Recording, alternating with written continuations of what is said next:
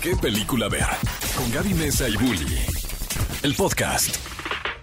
Amigos, bienvenidos a un nuevo podcast de ¿Qué película ver? Ya saben, su podcast de confianza para hablar de todo lo que tiene que ver, no solo con cine, pero también de cultura pop. Yo creo que hablamos, hablamos de todo y porque justo este nuevo año, este Sí. 2023, además de cumplir nuestros propósitos, en el podcast tenemos un gran propósito que es incluirlos a ustedes, tener conversaciones más variadas y que obviamente vayan a las redes sociales a decirnos quién quisieran que estuviera de invitado, ¿no? Porque creo que es algo muy importante. Eh, como saben, tenemos nuestra edición todos los sábados en vivo, en punto de las 10 a.m. en XFM 104.9, pero aquí nos vamos a- No, es que pues sí, esta- en este espacio podcast yo creo que es donde debrayamos más, donde invitamos a... y tenemos grandes invitadas y el día de hoy tenemos a nuestra queridísima Pame Moreno, ¿cómo estás? Bienvenida.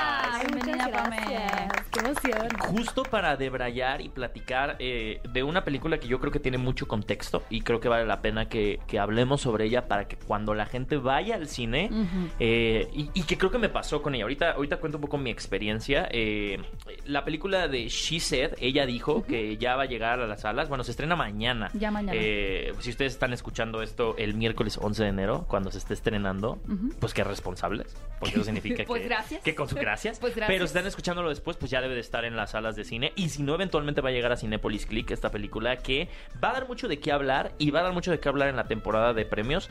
Para hacer un poco un, un- un resumen, esta, esta película gira en torno a ese momento de transición entre la presidencia de Donald Trump y el escándalo de Harvey Weinstein y el inicio del movimiento Me Too. Entonces, parte de ese momento en el que dos reporteras estaban empezando a sacar toda esta información sobre Donald Trump, gana la presidencia Donald Trump y entonces ya no le pueden escarbar. Mm. Y sale Rose McGuagan a decir todo ya, ya, y a hablar acerca de los abusos que sufrió en la industria por parte de Harvey Weinstein. Y ahí es cuando se abre la cajita de Pandora. No Pandora la de Avatar, no, no, sino la el otra. Pandora, la otra Sí, Pandora. la otra Pandora, Y- la del mito. Y justo comienzan a ellas a investigar y su, su jefe del New York Times les da la libertad de decir, ok, si lo van a investigar, investiguenlo, pero necesitamos voces para poder sacar esta historia, porque somos el New York Times, o sea, no podríamos nada más sacar y decir, ah, bueno, es que lo están acusando de tal, y sobre todo de un hombre tan poderoso como era Harvey Weinstein. Entonces vamos a platicar acerca de esta película, vamos a dar un poco de, de este contexto, sobre todo me encantaría preguntarles a ustedes y cederles esta palabra de decirles, ¿Cómo vivieron ustedes desde su perspectiva el movimiento Me Too cuando comenzó? Pame. Uy, este, a mí se me hizo algo súper, no, no solo importante, pero como que ya venía mucho tiempo cocinándose, ¿eh? pero es que la mayoría de la gente no tiene idea, como que se sabe que en la industria hay muchísimo abuso y muchísimo, sí, abuso de poder y lo que sea, pero no a este nivel, y creo que yo también como mujer, eh, estando en el medio, este, habiendo pues muy abiertamente hablado de un abuso yo también, este se me hizo algo súper, súper eh, fregón, por no decir otra palabra. Puedes Eh, Ah, puedes decirla, ¿eh? ¿Sí se puede? Sí, Ah, sí. ok, es que el otro se día puede me regañaron. No, ¿Sí se jamás. puede Cinepolis decir chingón? ¿Sí? Sí. Ah, ok. huevo, perfecto. No, pues muy chingón, la neta. Creo que es.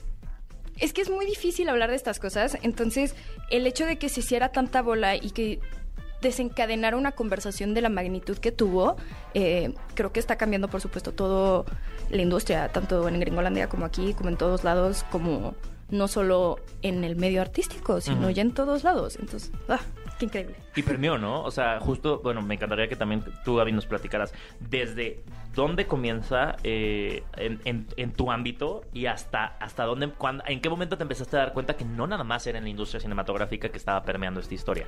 Creo, creo que a mí lo que se me hizo interesante del movimiento Me Too, y digo, a- además de su hiperrelevancia, es que a muchas mujeres y a muchas personas en general, hombres, mujeres, todes, eh, nos hizo ser conscientes y poner atención. O sea, como realmente empezar a poner atención. Porque, por ejemplo, algo muy común que me preguntaban como creadora de contenido y hablando de cine, donde no hay muchas mujeres, o por lo menos ahora hay muchas más, pero no había muchas mujeres hablando de cine en redes sociales. Me acuerdo que me preguntaban muy seguido como, ¿y no ha sido más difícil para ti como mujer que la gente valore tu opinión o que tenga validez? Y yo, yo antes pensaba que no. O sea, mi respuesta era como, no, no, no, no he sentido nunca como que no sé, machismo, Se me demerite, o nunca ajá. siento una discriminación por ser mujer, de que a tu palabra vale menos. Y a partir de estos movimientos empecé a poner atención y dije, sí, claro que sí, Ajá. o sea, claro que sí. Hay un tema como de... mm, es como decía Pame, ¿no? Como de poderes, como de donde tu palabra por ser mujer no tiene la misma, el mismo valor para mucha gente, donde se esperan otras cosas de ti desde qué ropa traes puesta, ¿no? En un programa, eh, si que quieren que te pongas una falda corta o quieren que estés en tacones, o sea, como que es cosas que tal vez tú veas, las tenías normalizadas, de pronto empiezas a poner atención y a cuestionar.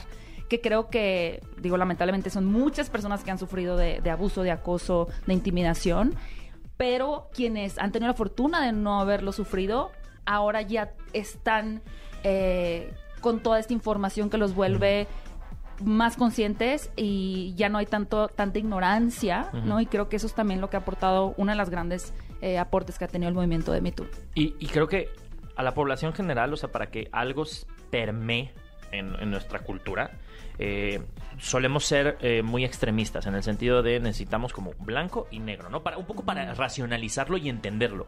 Y creo que el caso de Harvey Weinstein fue muy claro porque era una persona con todo el poder, con años en el poder y verdaderamente nefasto. Y muy mediático también, ¿no? No El solamente tema del entretenimiento. muy mediático en el tema del entretenimiento y no solamente eh, nefasto por el tema de los abusos, pero por muchas cosas que había. una persona prepotente, o sea, como que creo que se dieron todos los elementos con Harvey Weinstein para decir, esta persona es que no hay manera de justificarlo. ¿Sabes? O sea, tiene todos estos años detrás de, de- de- de abusos y creo que eso ayudó mucho a que en la conversación general pudiéramos ponerle una cara Sí. a eso es lo que tenemos que combatir, esto es lo que está mal. Creo que también lo que ayudó es que, justo como dices, o sea, sí tiene todo este lado de los abusos, pero también hay muchísimo de abuso dentro de su propio crew. Entonces, siento que si no hubiera habido eso y si, o sea, desafortunadamente, este, la misoginia, digo, lo, este, los hombres como que no lo ven igual. Entonces, si no hubiera habido un pasado de que también abusaba verbalmente a la gente con la que trabaja, no se lo hubieran creído. Es como lo de Ellen DeGeneres, o sea, que creo Ah, también claro. es, es todo lo que se desprende de ese mismo tronco del abuso, ¿no? Que no necesariamente tiene que ser abuso sexual, sino Ajá. también puede ser, sí, un abuso de poder, un maltrato, un bullying, que de pronto está, llegó a estar incluso romantizado, ¿no? Como, no sé, por ejemplo, pienso en la película de Whiplash, Sí. que Ah, claro. este J.K. Simmons, su personaje, lleva el bullying a un extremo en el que el personaje realmente termina devastado. O sea, tiene un accidente, se vuelca su carro, Sí. se sale del carro dice, todo "No, no, accidentado no". para llegar al concierto que tiene que dar porque tiene miedo, ¿no? Y hablan de un tema de un personaje que, que se quita la vida a raíz de este acoso también. Entonces, más allá también del tema de la- del abuso o de la eh, misoginia, también empieza a poner atención como en estos patrones que existen y que están muy normalizados, ¿no? Como del, del que te griten en un set, o del que te maltraten, del que te humillen. Bueno, Sí. ah, perdón que te interrumpa, pero No, no, no, no, es- adelante. este tema viral que se hizo, ¿te acuerdas? Creo que fue Christian Bale cuando Mm. gritó en un set. ¿Quién fue el actor? Ah, No, Tom Cruise. Tom Cruise. Sí. Fue, Pero no. eso por la pandemia. Sí, fue por pandemia. Ah, fue por Eso la tenía un poco él de razón. Ajá.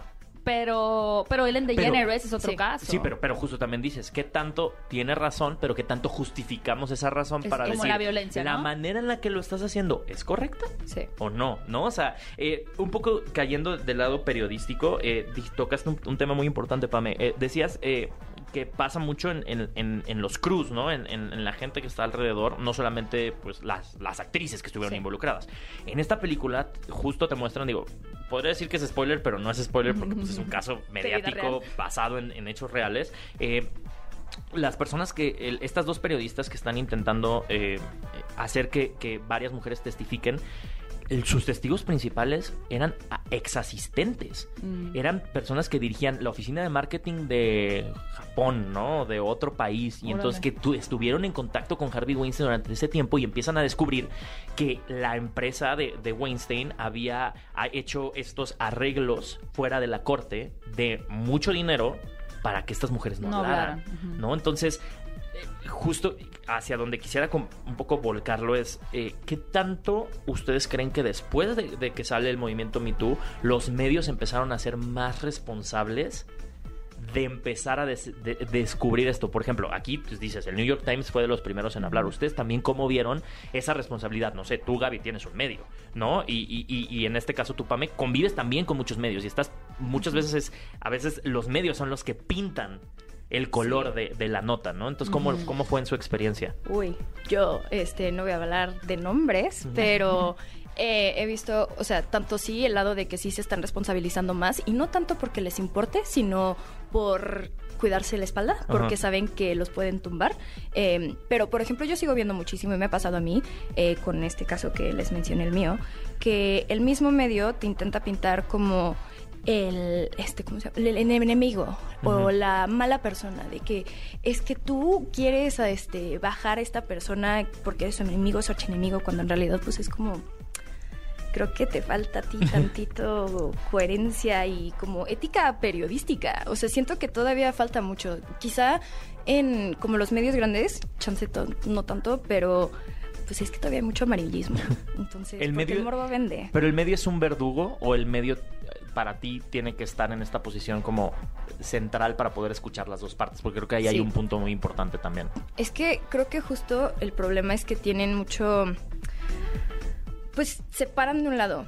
Entonces no hay como esta, como dices, que a final de cuentas el periodismo lo que tiene que hacer es como ser el, el punto medio entre la gente, la población común y lo que sea que esté pasando, sea el gobierno, sea este, el- las celebridades o lo que sea. Y si ya tienen como, pues su manera, su lugar de dónde pararse porque les conviene o les están pagando o les acomoda, pues se quiebra todo esto. No me acuerdo qué, este, qué autor fue, pero justo decían que el periodismo era como el cuarto poder, porque justo tenía el- la autoridad para poder hacer que la gente entendiera y cambiara su opinión o estuviera informada. Entonces siento que le falta, sobre todo en México. ¿Tú, Sí, tú cómo yo creo que el camino lado? todavía Ajá. falta muchísimo por recorrer. O sea, Sí. creo que sí en Estados Unidos eh, empiezas a ver de pronto como más voces que se van sumando y cómo también, no solo en las narrativas como esta película de, de She Said que estamos comenzando a ver o anteriormente Bombshell o... Young eh, Promising Woman. Young, ajá, Mm. pues, sí, ¿no? Y cómo tratas también ya, ya desromantizando también ciertas actitudes, ¿no? Donde antes era muy... Pues ahorita puedes ver una película de hace 15 años y dices, "Mm, eso ya no, eso ya no lo pondrían en una película, ¿no? Sí. Ha cambiado la narrativa y la gente tiene más cuidado. Pero sí creo que en México queda un camino muy largo, eh, porque muchos, de pronto hay muchas cosas en juego, ¿no? Como dices, de que toman un bando porque hay demasiados intereses. Y muchas veces, aunque la intención sea la más noble de parte de, de un- de una personalidad de, de salir a la luz a dar su testimonio, lamentablemente esa honestidad puede traer como muchas consecuencias negativas, ¿no? Que es cuando tú dices, no me importa, estoy dispuesto a, pero no es tan sencillo como la gente piensa de, ah, pues te apoyamos, tú dilo y vamos a estar, porque todo lo que hay alrededor es muy complicado, ¿no? Entonces creo que falta mucho trabajo para que realmente la gente sienta que esta frase de no estás sola sea real.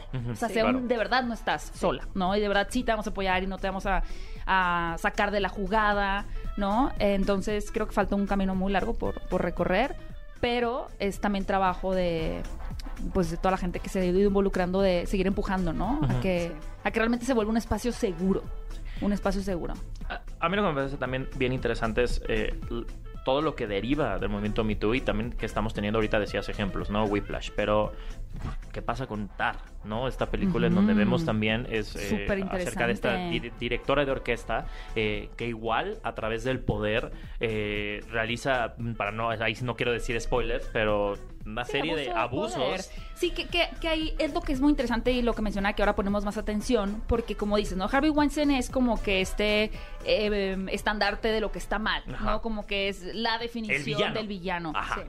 Pero Tar, que es una película que ustedes también van a poder ver muy pronto en, pantalla grande y que solamente está nominada a muchos premios, digo, ya lo está a los Globos de Oro, pero eh, se mueve en un terreno mucho más gris, que a veces es cuando es más difícil detectar el abuso, ¿no? Porque puede ser una persona en quien tú admiras, a quien tú confías y que no te estás dando cuenta cómo mueve las cuerdas para manipularte sutilmente con su carisma o con su poder y de pronto volverte una especie de, de títere también, ¿no? Entonces, te- Tar, interpretada por Kate Blanchett, es un personaje que no está tal cual siendo una villana, Sí, no. Pero sí sabe que tiene poder. Bajo las y circunstancias y sabe el cómo contexto. utilizarlo a, su favor, ¿no? En una parte como más sentimental, más de atracción. Eh, pero creo que también es interesante tener ese tipo de narrativas variadas, ¿no? Tenemos un, un Ujú. donde es claro lo que se está eh, retratando y por otro lado tenemos un TAR que es como atención a estos áreas grises también de la gente y de sus comportamientos, ¿no? E incluso uno voltearse a ver a sí mismo. Claro. Y decir, ¿cómo estoy yo haciendo uso de mi poder, de mi influencia, ¿no? Por ejemplo, el caso de Pamen como actriz en redes sociales, ¿cómo estoy utilizando esta atención de la gente y de los medios? Sí, y, y algo que, que igual cuando, después de ver Tar, ¿no? O, o después de ver She Said, eh, al- algo que me quedó muy claro es que ninguno de nosotros está exento. A sufrir y a perpetuar las dinámicas de poder, ¿no? Y entendiendo sobre esto, qué interesante es ver películas que abren la conversación. O sea, porque creo que ahí es donde, donde está. Digo, a ver, me- a mí me pasó, eh, Universal nos invitó a ver She Said y en mi función estaba Denise Dresser. Ah, sí. Y era como, ajá, y, y- y justo era como, recuerdo saliendo y estábamos platicando con ella y decía, es que sí, o sea, buscar la nota, abrir esas conversaciones, te cuelgan el teléfono, o sea, y estos momentos en los que te hablan para decirte, ¿sabes qué? Sí voy a testificar, o sí, sí puedes usar mi nombre en esta nota, es como... ¿Sabes? O sea, que- creo que eh, son estas películas que abren la conversación y hay mucha gente que se incomoda de ir al cine a cuestionarse. Y, me encantaría preguntarle a, a cada uno de ustedes qué opinan en, en este sentido. O sea, eh, ¿qué, ¿a qué consejo le puedes dar también a la, a la- a la gente como para que abrirse a decir no es solamente el cine es entretenimiento, sino también es abrir conversaciones? Y sobre todo, desde, pues, desde qué perspectiva podemos ver esta película, porque creo que hay mucha gente que incluso necesita que le digieras un poco el madrazo, por así decirlo, porque dicen, no, pues me van a ir a, o a señalar, A o a ir a, sí. a cuestionar, o a sentirme incómodo, ¿no? Y es como, no, ¿qué es lo que podemos sacar de estas experiencias más allá del entretenimiento?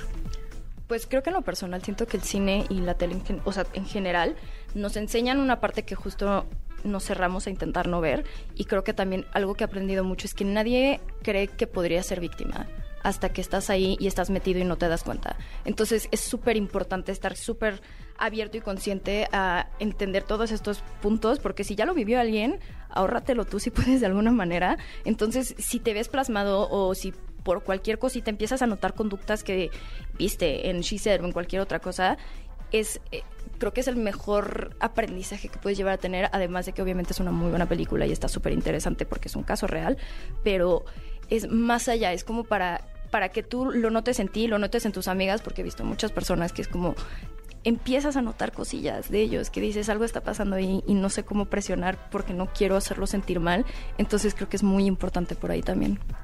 Qué interesante eso que dices de los amigos.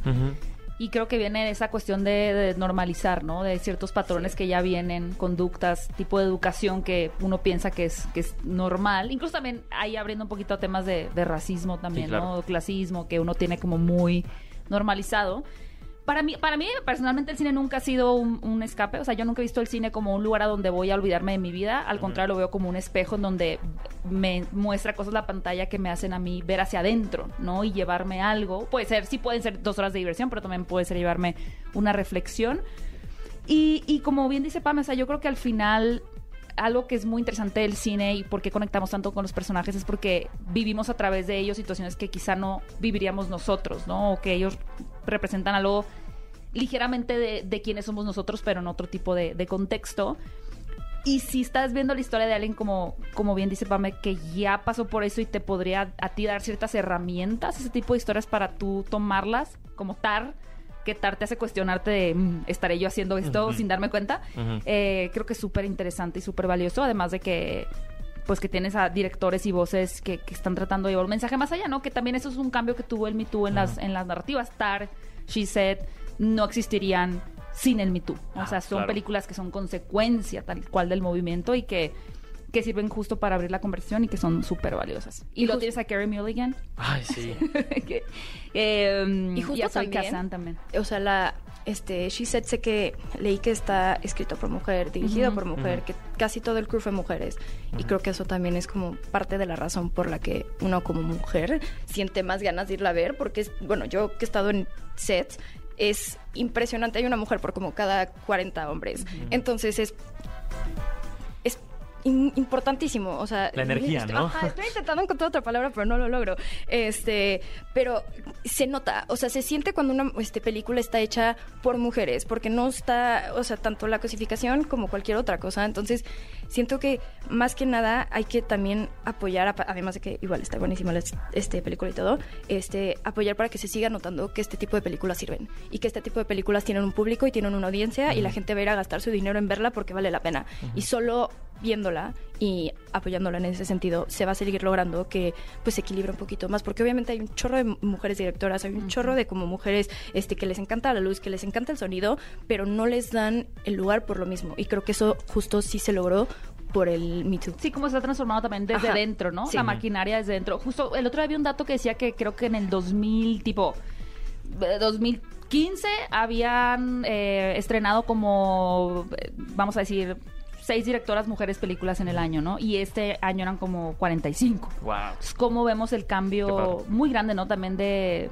de quitar la idea también de que es un oficio de hombres Ujú. y que muchas mujeres, como dices tú, ni siquiera solo en dirección, o sea, en sonido, En iluminación, en asistente en guion, en todo, o sea, que realmente se están involucrando y, y cómo eso también eh, enriquece, o sea, para mí es como enriquece la narrativa y, y el oficio, ¿no? De hacer cine. Y, y- y no solamente el oficio de hacer cine, el periodismo también. O sea, digo, sí. aquí tenemos a, a dos mujeres periodistas que igual, creo que el, Sí. el- ahorita te platicaba antes de, de- de- de que arrancáramos, ¿no? Que para mí esta película, eh, lo que me encantó es que el, que el simple hecho de lo que está pasando, de la historia que están buscando, es el peso de la película. Más allá del...